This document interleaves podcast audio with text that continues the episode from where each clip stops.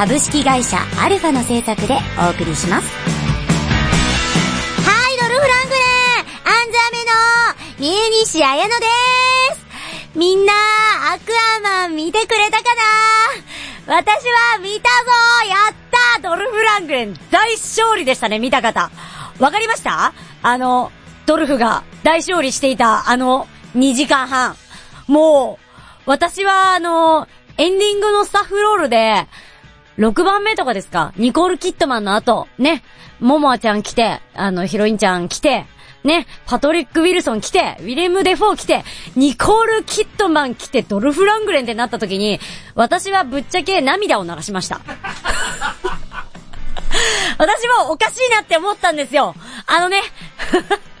あの、涙を流しておいてなんだけど、私こんなところで泣けるんだなってちょっとびっくりしました。感動でした。あのすごかったですよ。リトルマーメイドドルフラングレン見れますので、どんどん皆さん行ってくださいね。あの、アクションを離れたところのドルフ、むしろアクションなしの方が、芝居がいいんじゃねえかと思っている私でございます。あの、ぜひぜひですね、あの DC という大きな、あの渦の中に飲み込まれたドルフさんなので、あの、ぜひぜひ、どんどんどんどん他のね、映画の、あの、監督さんとかも、どんどんドルフを使っていってほしいなと思いますね。はい、番組説明です。みんなで楽しい映画をもっと楽しもうぜというテーマのもと、役者私、メイニシャヤヌが、映画への愛と、そして虚勢と土下座の精神でお届けしている番組でございます。目指せ作品との駆け足というわけで、興味が湧いたらぜひレンタルショップなどで手に取ってみてください。はい、今回は、今度こそシティオブエンジェル行くよそして後半のドルフは、レッドスコルピオンですでは、今回も元気に行ってみよう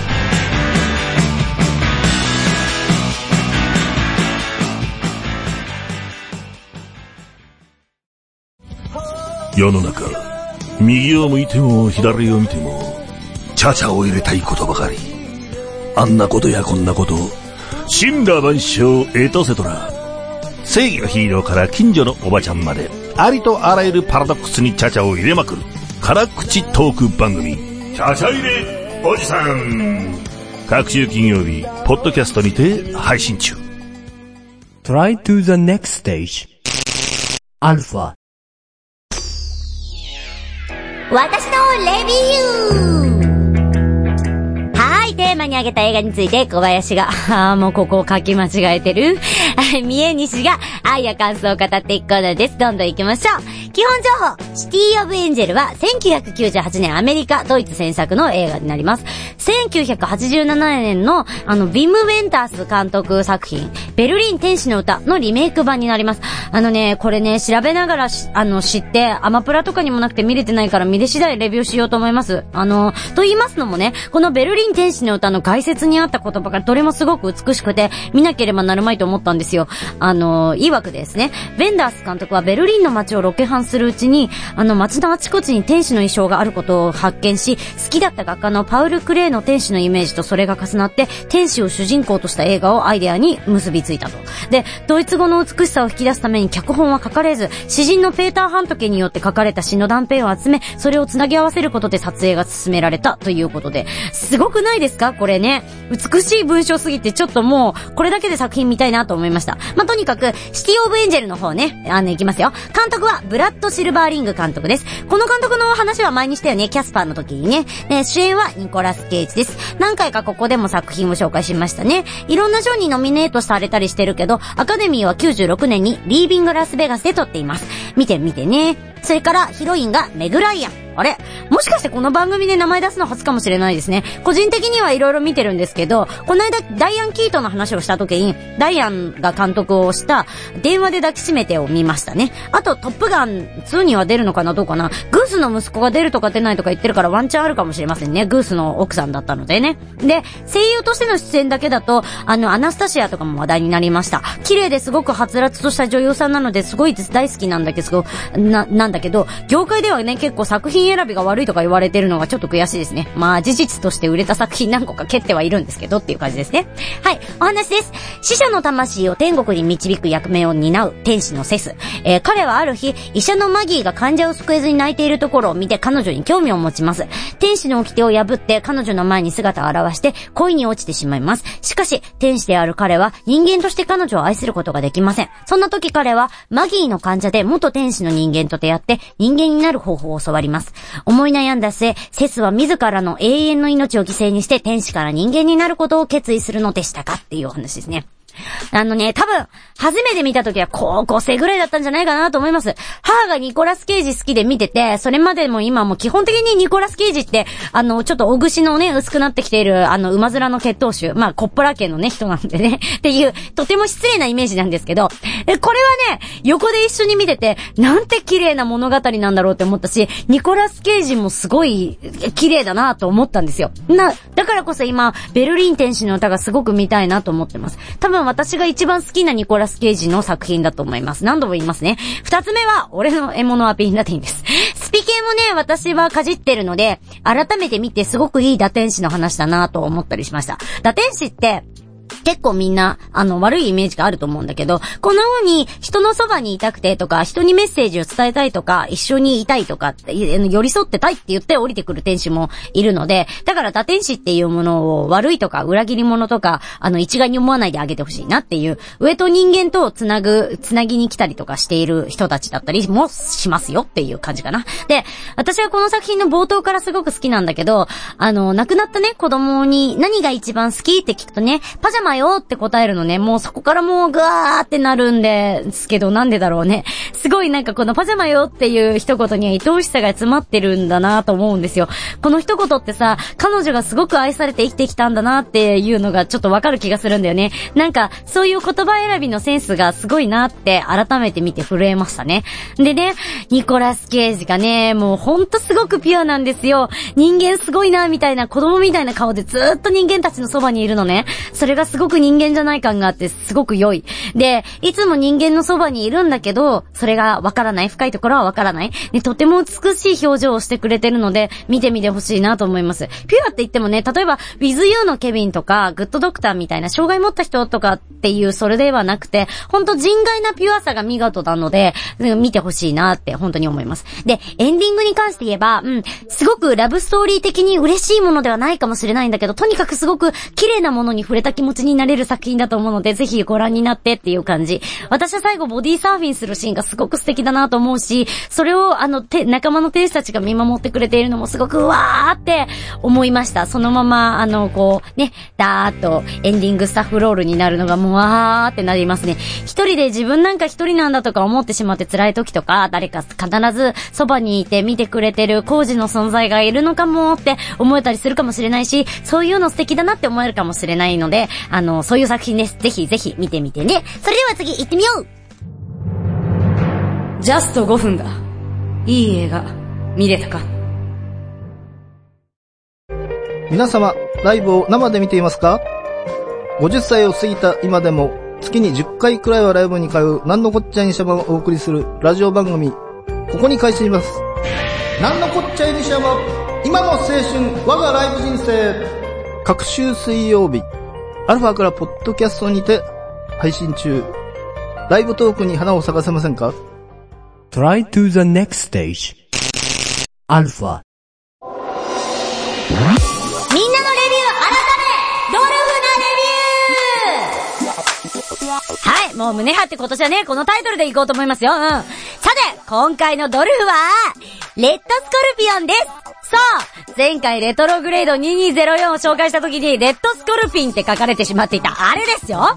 い。えっ、ー、と、基本情報です。レッドスコルピオンは、1989年アメリカ公開のアクション映画です。ジョセフ・ジトー監督ですね。この監督みんなが知ってる作品だと、1984年の13日の金曜日、完結編。みんな覚えてるかな？を撮っていて、私が大爆笑したのは、地獄のヒーロー、地獄のコマンドっていう、チャックノリスを立て続けに撮っています。チャック・ノリスと共に伝説を刻んだ人ですよ。ひれ伏しましょうね、皆さんね。はい。ちなみに、2000年にデザート・スコルピオンって作品を撮られてますが、レッド・スコルピオンは全然関係ないので、あしからずって感じですね。はい。支援はもちろんドルフ・ラングレンです。え、そろそろ覚えてきてくれたかな？ドルフ・ラングレンね。うん。今回のドルフは見てるこっちが出れちゃうくらいにもうツヤツヤのピッピカなの、あの、で、さらにパッツンパッツンの肌や肉体美を、あのさらけ出してるので、お楽しみやさばせっていう感じです。で、M. エメット・ウォルシュさんっていう方が出てて、この方は、ブレードランナーでブライアントをやってた方って言ったらわかる人もいるかなあの、地獄のヒーローにもね、あの、出てるので、監督とはそういうつながりなのかもしれないなと思いますね。はい、お話です。南アフリカの某国に送り込まれたソ連特殊部隊スペツナズ所属のニコライ。えー、彼の任務は反共産、共産政府運動のリーダーを暗殺することでした。ですが、原住民と深く触れ合った時、彼は己の立場を捨て、ソ連軍と戦う決意をするのでした。まあ、願いちゃうわけですね。で、えーと、まあ、こんな話なんですけど、まあ、忘れないうちに言っておきたいのは、いろいろなサイトでこの作品を調べていて、オールシテマさんがね、書いていた一言が、すごかったんですよ。ちょっと聞いてくださいね。どう見ても悪人のドルフ・ラングレンが、地獄のヒーローのジョセフ・ジトー監督と組んで、乱暴路線を狙った通過アクションっていう、どう見ても悪人って書く必要 あります？いや、わかるんだけど、その通りなんだけど、もうなんか、この野郎っていう気持ちがね なんか、その、ショーン・ビーンとかケビン・ベーコンとか、私確かに悪役面大好きっていうのを公表、公言してるし、悪役面悪役面ってみんなのこと呼んでるけど、どう見ても悪人って その、こう、一個人じゃなくて、そういう媒体で書くっていうのがもう、ちょっとあの、プックスっていう感じになりました。あの、ぜひぜひ見てください。オールシネマさんです。はい。乱暴路線っていうのもね、あの、機関兵ものとかではないけど、本当そうなのよって思うところがあります。そのね、あの、自分の所属していた、その信じて戦っていた軍っていうものに裏切られて、痛めつけられてっていうところとか、あの、兵士っていうものがね、上にどんだけコマにされてんのかとかっていうところとか。で、それで、あの、この作品で言えば現地の人たちとかと、こう友情が芽生えて、え、この人たちどこが悪いのってなったりとかして。で、そういうところがね、普通に、あ、戦争って人対人じゃないんだよねって思えたりとして、まあ、いいじゃんっていう思える作品ですね。本当別に、あの これ、言うとバカみたいなんですけど、別に全然これたるい映画じゃないので、普通に見れると思います。あの、売り出し中のね、ドルフ・ラングレンです。どうぞみたいな感じで、あの、力は入ってる作品なんで、あの、その前がね、マスターズ長空の覇者っていう映画で、これ紹介したかなどうかな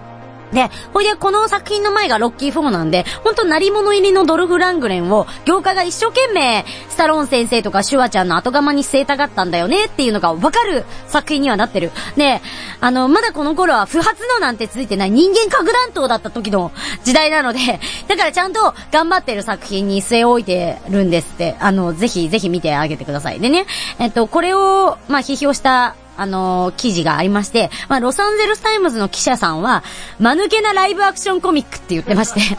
で、ドルフ・ラングレンのカリスマ性を示すものの、彼の、彼のキャリアを傷つけると批評したらしいです。で、ニューヨークタイムズさんは、ラングレンの体格は彼の演技よりも感情を伝え、映画の真のスターとなるって書いてくれてたそうですよ。ね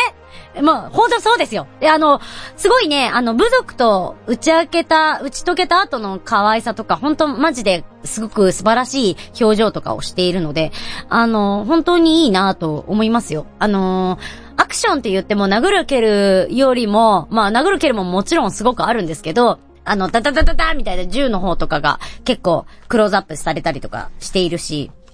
あの、そういうところじゃない、その戦いじゃないところの表情とかっていうの結構見れる作品ではあると思うので、な、エクスペンタブルズとかになるとやっぱりその荒くれ者の男たち的なところがバンって前に出てしまっているので、まあ私はあれもうすごい可愛くて仕方ないんですけどね。まああの、そういう作品です。ぜひぜひ、あの、アクアマンで感動した皆さん、あの、レッドスコルピオンは大丈夫です。ぜひぜひ見てください。さて次、行ってみよう